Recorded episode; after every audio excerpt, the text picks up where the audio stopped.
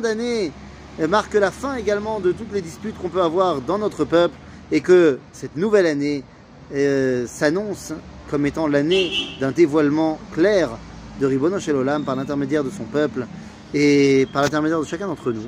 Amen, ve Amen, et à très très bientôt, à toutes et à tous.